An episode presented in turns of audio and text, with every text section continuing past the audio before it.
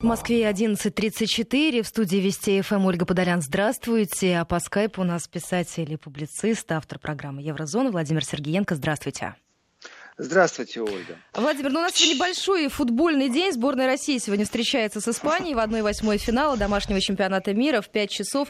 Трансляция на телеканале «Россия» на радиостанциях Вести, ФМ и «Маяк». А у вас не могу не спросить, пришли ли в себя болельщики в Германии после поражения сборной, особенно с учетом того, что очень активно немецкие болельщики сдают билеты на игры чемпионата мира, покидают э, Россию, переполненные самолеты улетают в эти выходные из Германии. Ольга, в Германию. Вот чувствуется, вот чувствуется, что вас переполняют эмоции, эмоции ожидания. Переполненные самолеты вряд ли могут покидать. Они могут быть заполнены на все сто процентов. Но чтобы переполнить самолет, это что, они в багажном отделении летят? Ну, мало ли кто-то так спешит домой, что едет стоя. Всяко бывает. Развеселили. У меня настрой такой был, вот пройтись по вчерашним событиям, по второму кругу, расширить их немного, потому что э, прям ночью у нас вот спасают правительство германское. Но вы задели действительно животрепещущую тему.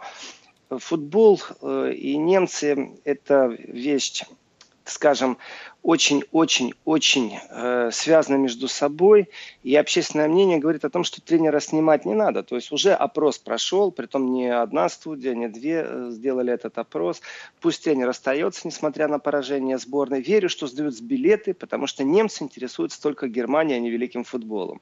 Вообще для немцев проиграть это морально в их состоянии, они, они не умеют морально проигрывать. Они едут побеждать, они выходят на поле выигрывать. Они не понимают, что кто-то может сильнее играть, что э, удача может на чьей-то другой стороне быть. И в этом отношении всегда как малые дети. Это болельщики такие. Но Э, сегодня и мы живем, наверное, надеждой до, до свистка, и потом два тайма по 45 минут. По берлинскому времени начало в 4 часа, и звонки вчера были, сегодня уже, я не знаю, там сообщений 20, где смотрим вместе футбол. Так что сумасшедшее, сумасшествие продолжается футбольное.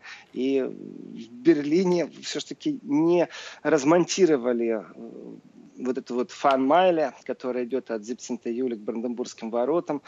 Э, я лично буду смотреть футбол в русском доме там атмосфера будет дружественная, все будут в едином порыве. Так что продолжаем болеть, и от немцев действительно похлапывание по плечу переросли теперь в надежду. Многие, вот, ну, в моем окружении уж точно, многие болеют за Россию и искренне желают нам победы.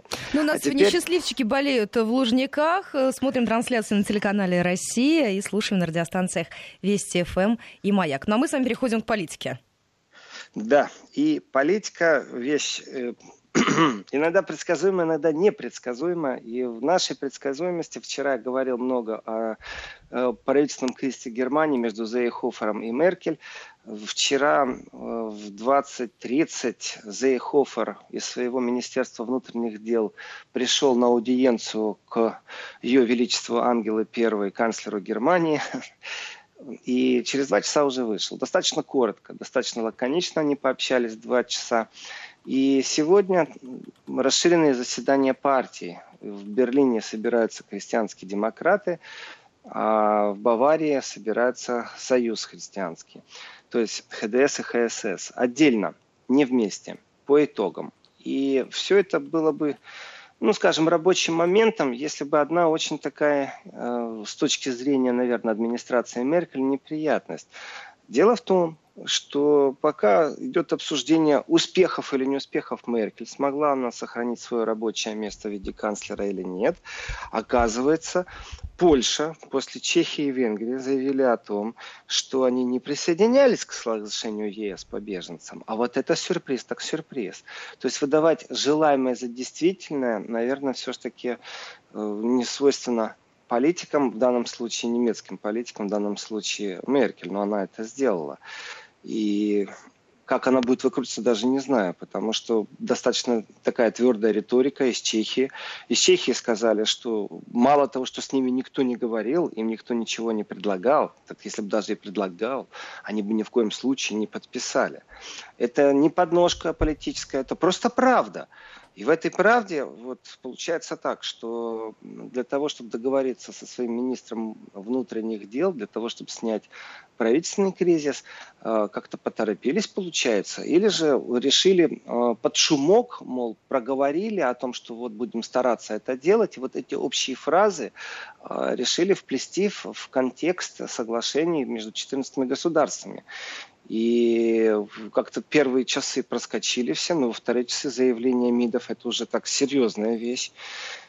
И Польша, которая говорит о том, что она как-то тоже не собиралась подписывать, Венгрия, Чехия. Получается, что у Зейхофера, министра внутренних дел Германии, появился опять в руках козырь по сдвижению Меркель. И вопрос упирается теперь не в общеевропейскую политику, не во внутреннюю политику Германии, а в, непосредственно в атаку против Меркель. Так можно это рассматривать. И будет это использовано как атака против Меркель. Это нам буквально в ближайшие часы мы это увидим. Э, завтра запланировано расширенное заседание. В общем, официальный э, стейтмент будет завтра. И завтра Меркель должна будет по логике вещей э, заявить о том, что кризис, правительственный кризис и конфликтная ситуация в партии э, между партиями окончена, и мы работаем дальше, все в порядке. Но точно так же завтра Меркель может сказать, что после 70-летия совместной работы двух партий ХДС и ХСС этот комплот будет расчленен, и мы вступим в новую эру. Сама по себе партия Меркель будет чувствовать себя очень неуверенно на выборном поле, и новые выборы это продемонстрируют. Очень многие политики, комментируя ситуацию, говорят о том, что, в принципе, вот такие заседания на европейском уровне, внутри Германии этот разговор, что, в принципе, это происходит под диктовку правых, ультраправых, э, консервативных, ультраконсервативных сил в Европе. Ну, это факт, это действительно так и есть. Но я не соглашусь с тем, что это диктовка, потому что проблема-то есть. Просто эту проблему избегали, избегали. И предложение, например, чтобы сирийским беженцев по ускоренному процессу э, получали водительские права, чтобы они могли занять рабочие места водителей грузовиков на территории Германии. Это, конечно, звучало заманчиво, когда Меркель это говорила. Но, в принципе, выдача э, права на работу в Германии влечет за собой право на работу автоматически например, в Австрии. Там процедура практически бюрократически автоматизирована. И не так уж немцы и довольны тем, что интеграция происходит молниеносно. То есть права сдал, язык так чуть-чуть освоил, остальное по навигатору получается в принципе, вот эти все такие ошибки, плюс э, скандал со взятками, который в Бремени был, э, плюс уполномоченный Меркель по делам беженцев, все это э, сообщалось Меркель, она не делала ничего. Вот опять, получается, она попробовала выкрутиться сейчас с Евросоюзом, поставила себе за спину. Ну, именно вот в, в, в каком-то документе итоговом на восьми страницах э, по саммиту европейскому, который сейчас был. И тут бах тебе новость вчера вечером приходит, что, оказывается, Венгрия и Чехия э, в списке стоят, и сама Венгрия и Чехия, и сегодня уже и Польша к ним прибавились, очень даже удивлены от такого развития событий. Конечно, на этом фоне медийщики раздувают очередное событие, очередное спасение мигрантов, потому что э, проактива Open Arms, это испанская неправительственная организация взяла 59 человек на свой борт. И первое, что мы услышали тоже в этом контексте, это заявление из Италии о том, что они могут забыть о том, чтобы прибыть в итальянский порт, сказал Матео Сальвини. Это министр внутренних дел Италии. В принципе, по своему взгляду, он близок все-таки к Зейхоферу, министр внутренних дел Италии, а не к позиции Меркель.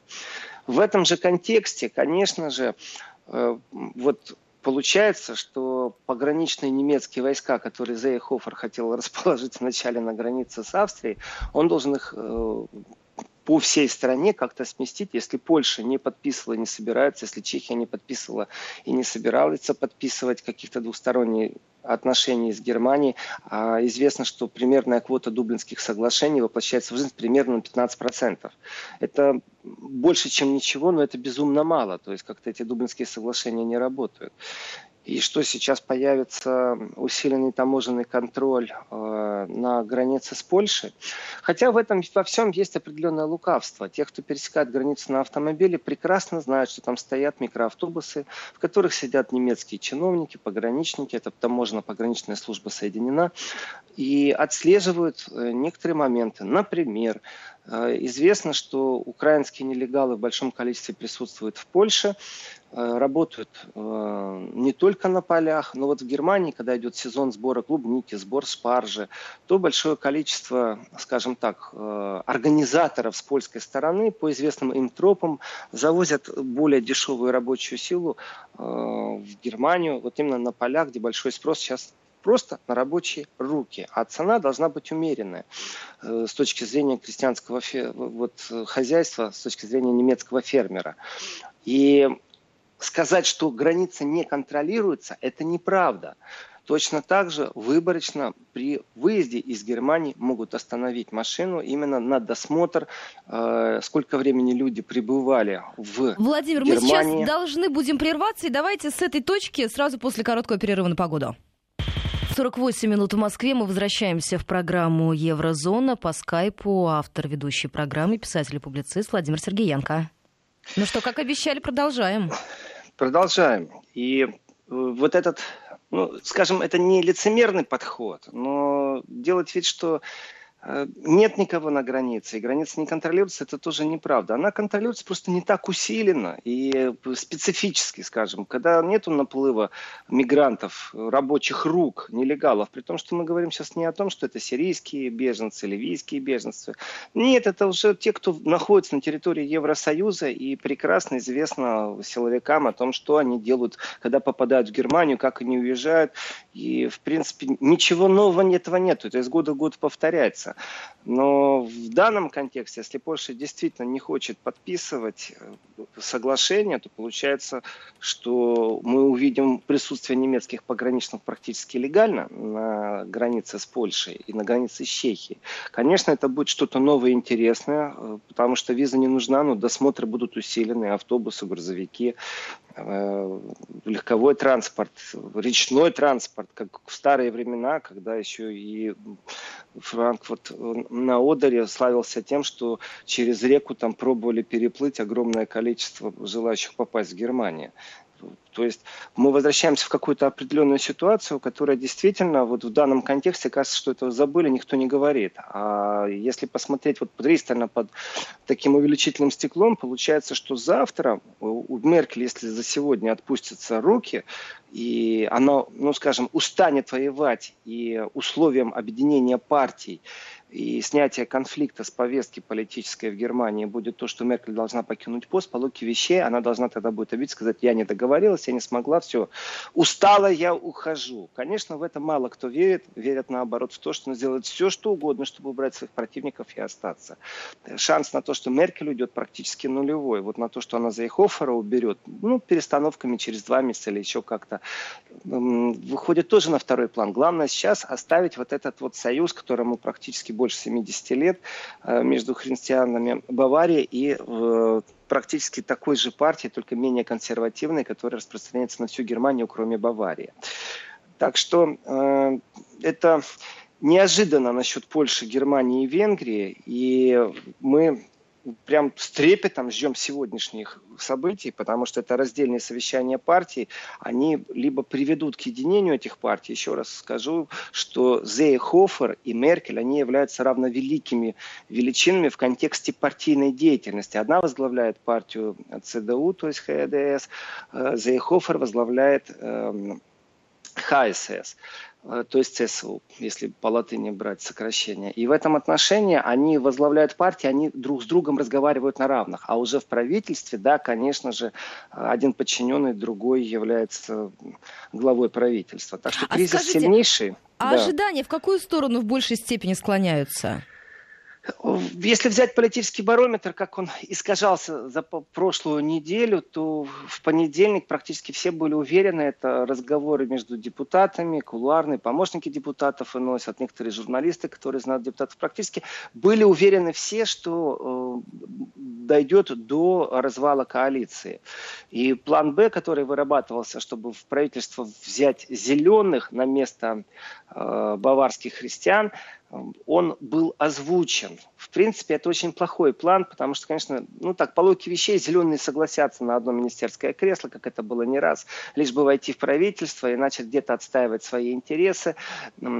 Партия, которая третья в коалиции, она не очень интересна в данном случае. Она как- как-то на выборах уже себя повела странно, когда Шульц то бойкотировал Меркель, то снова вошел в коалицию. То есть по логике вещей соглашаются просто за министерство и кресло свои партийные партийные принципы отдать. И это такая, ну, болезнь, наверное, трагедия сегодняшней Германии.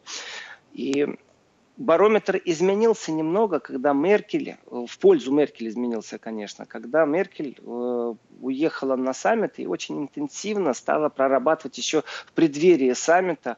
Э, не все приняли ее приглашение, но тем не менее, те, кто приняли, и Э, вот те вбросы медийные, которые были, они повлияли на политический барометр, что Меркель удержится и даже, скорее всего, найдет Ну, то есть она благодаря этому саммиту набрала политических очков, которые были растеряны ранее? Да, конечно, конечно. А, они были растеряны ранее, скажем так, через определенное сито, в котором не было видно, что Меркель э, виноват и несет ответственность. А вот сейчас непосредственно получается, что это ее недочет и ее недоработка. Три года все-таки никто ничего не делал, теперь они действительно решили за 10 дней, это инициатива Меркель, э, под давлением Зейхофера, министра внутренних дел. То есть все это какое-то вот имеет ощущение бардака в правительстве. Она не удерживает вожжи.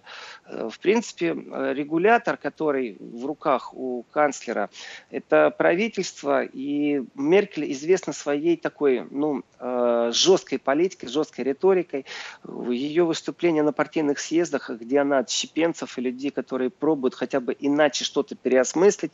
Она призывала жестко к партийной дисциплине. Точно так же правительственная, правительская э, дисциплина, правительственная, она должна в ее понимании присутствовать жестко и, наверное, в понимании любого лидера, любого лидера государства. А вот сейчас ярко выражена, она не справляется с этой правительственной дисциплиной. У нее идет разброд. Если хоть один министр, сейчас разницы нету какой, сельского хозяйства, экономики, поднимет ту же волну и попробует в стиле Зейхофера, Меркель поставить претензию, ультиматум, по вещей, это инструмент, который сейчас продемонстрировали всем остальным, как нужно разговаривать с Меркель. Вы хотите вот в идеологии, философии, как работать с беженцами, э, какие-то изменения, пожалуйста, ставьте ультиматум канцлеру, она будет эти ультиматумы выполнять. Это абсолютно новое слово в политике Германии. То есть так как трясет э, стул канцлера в Германии, такого, конечно, вот за последние годы развития Германии никто не наблюдал. Всегда спокойно, умеренно. Всплывет сейчас очередное какое-нибудь нехорошее э, предложение из США, где очень неумело Меркель отстаивал интересы Германии, и если это будет будет прямое обвинение Меркель, тогда она точно не удержится. Конечно, цель Меркель сейчас в правительственном кризисе – это э, тактика, которую тоже все э, понимают, продержаться до парламентских каникул летних, дальше пройдет все, успокоится, и после этого вернуться в нормальное рабочее русло. Э, ну, осадочек останется, по-другому это никак не назовешь. Так что э, скажем, конечно, у него нет такой проблемы, как у Кунца в Австрии, потому что вчера в Австрии все-таки вышло там около 80 тысяч, а может и больше людей на улице, потому что э, правительство Австрии решило вдруг ввести в парламентское обсуждение закон о том, что рабочая неделя может быть увеличена до 60 часов. То есть с 8-часового рабочего дня на 12-часовой рабочий день. И профсоюзы просто вывели людей на улицы. Потому что, как правило, после увеличения рабочего дня э, в начале тарифная ставка остается берется за один час работы, и кажется, что ты заработал деньги, потом требования ставки уменьшаются, получается, ты больше работаешь за те же самые деньги. Э, у Меркель такой проблемы нет, как у Кунца, и Хотя, если То есть получается, что она изменение... в более э, не таком сложном положении и уязвимом, как курс находится сейчас? А, ну, конст не в тяжелом я пример привел к тому, что у Меркель нету внутри такой проблемы с пролетариатом, скажем так, с профсоюзами, которые опекают э, пролетариат и всех, кто занят в рабочей сфере. У Меркель абсолютно проблема, что атака была против нее, направлена лично против нее, как против канцлера. И эта атака была именно самой братской, самой сестринской партии, которая только может быть. Вот это является неожиданным для Меркель, и удар настолько сильный, что кресло ее зашаталось. А вот внутри страны брожений нет. Это именно, получается, внешний контур, который сыграл это политика с эмиграцией, границы Германии, который сыграл свою роль на ударе вот именно непосредственно по канцлер-амту, по канцлеру Германии, по Ангеле Меркель. По-другому ты не назовешь. Если же в Германии, и в этом отношении привел параллель, пройдет какая-нибудь реформа или какой-нибудь министр выступит э, с обвинениями в адрес Меркель, то тогда это будет уже именно спортивная подсечка, вот как э, в дзюдо или в самбо, которая действительно снесет ее с места канцлера. Вот так, Ольга. Так что в понедельник, завтра мы будем знать, устояла ли Меркель. Сейчас, вот прямо сейчас идут совещания, очень сильные в Баварии и в Германии. И эти совещания направлены именно на то, чтобы наладить взаимоотношения между партиями. И, конечно, партии хотят дальше продолжать работать, но они недовольны одним из лидеров. Вот так нужно описывать эту ситуацию. А все остальное перемолится, перемелится. Ну, обо всем об этом мы узнаем Завтра, Завтра, сегодня мы болеем за нашу сборную. Вы уже сказали, где Ой, вы болеем, будете болеть. Болеем, болеем. Я в русском доме лично. Ну что, пожелаем им победы и интересного матча. Желаю. Спасибо большое. Писатель-публицист Владимир Сергеенко. Программа «Еврозона». Ну а я напоминаю нашим слушателям, сборная России сегодня встретится с Испанией в 1-8 финала домашнего чемпионата мира по футболу. Матч за выход в четвертьфинал пройдет на столичном стадионе Лужники. Начнется в 5 вечера по Москве. Трансляция на телеканале «Россия» на радиостанциях Вести ФМ и «Маяк». Так что вместе смотрим, слушаем и болеем за нашу сборную. И в следующем часе у нас интерактивный блок. Вместе с вами поговорим о футболе, уважаемые радиослушатели. Сообщение можете присылать уже сейчас. 5533 Вести плюс 7903 170 63 63. И телефон прямого эфира 232-15-59, код 495, сразу после новостей. Начало часа вернемся к разговору вместе с вами. Ваши ожидания, ваши надежды, ваши фавориты и ваши разочарования от этого этапа чемпионата мира по футболу, который проходит в России. Сейчас прервемся, впереди новости, затем вернемся в студию и уже начнем разговор